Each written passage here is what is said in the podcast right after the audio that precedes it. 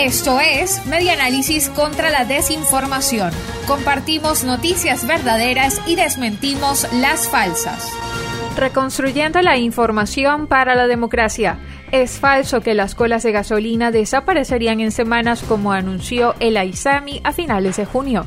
El 21 de junio, el ministro de Petróleo de Venezuela, Tarek El Aizami, informó al portal financiero Bloomberg que en Venezuela las colas por gasolina desaparecerían en semanas porque se plantearon que las refinerías produjeran 100% de la demanda nacional.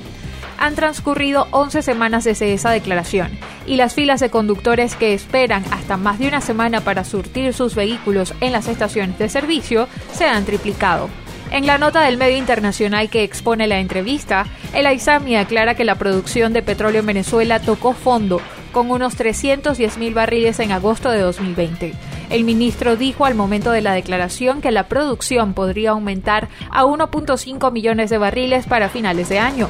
También expresó el funcionario venezolano que con las inversiones previstas a la industria sería posible alcanzar la producción de 6 millones de barriles por día.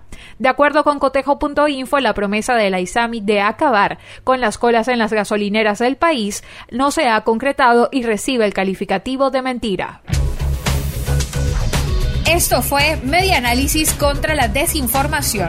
Síguenos en nuestras redes sociales, en Twitter e Instagram en arroba medianálisis y nuestra página web medianálisis.org.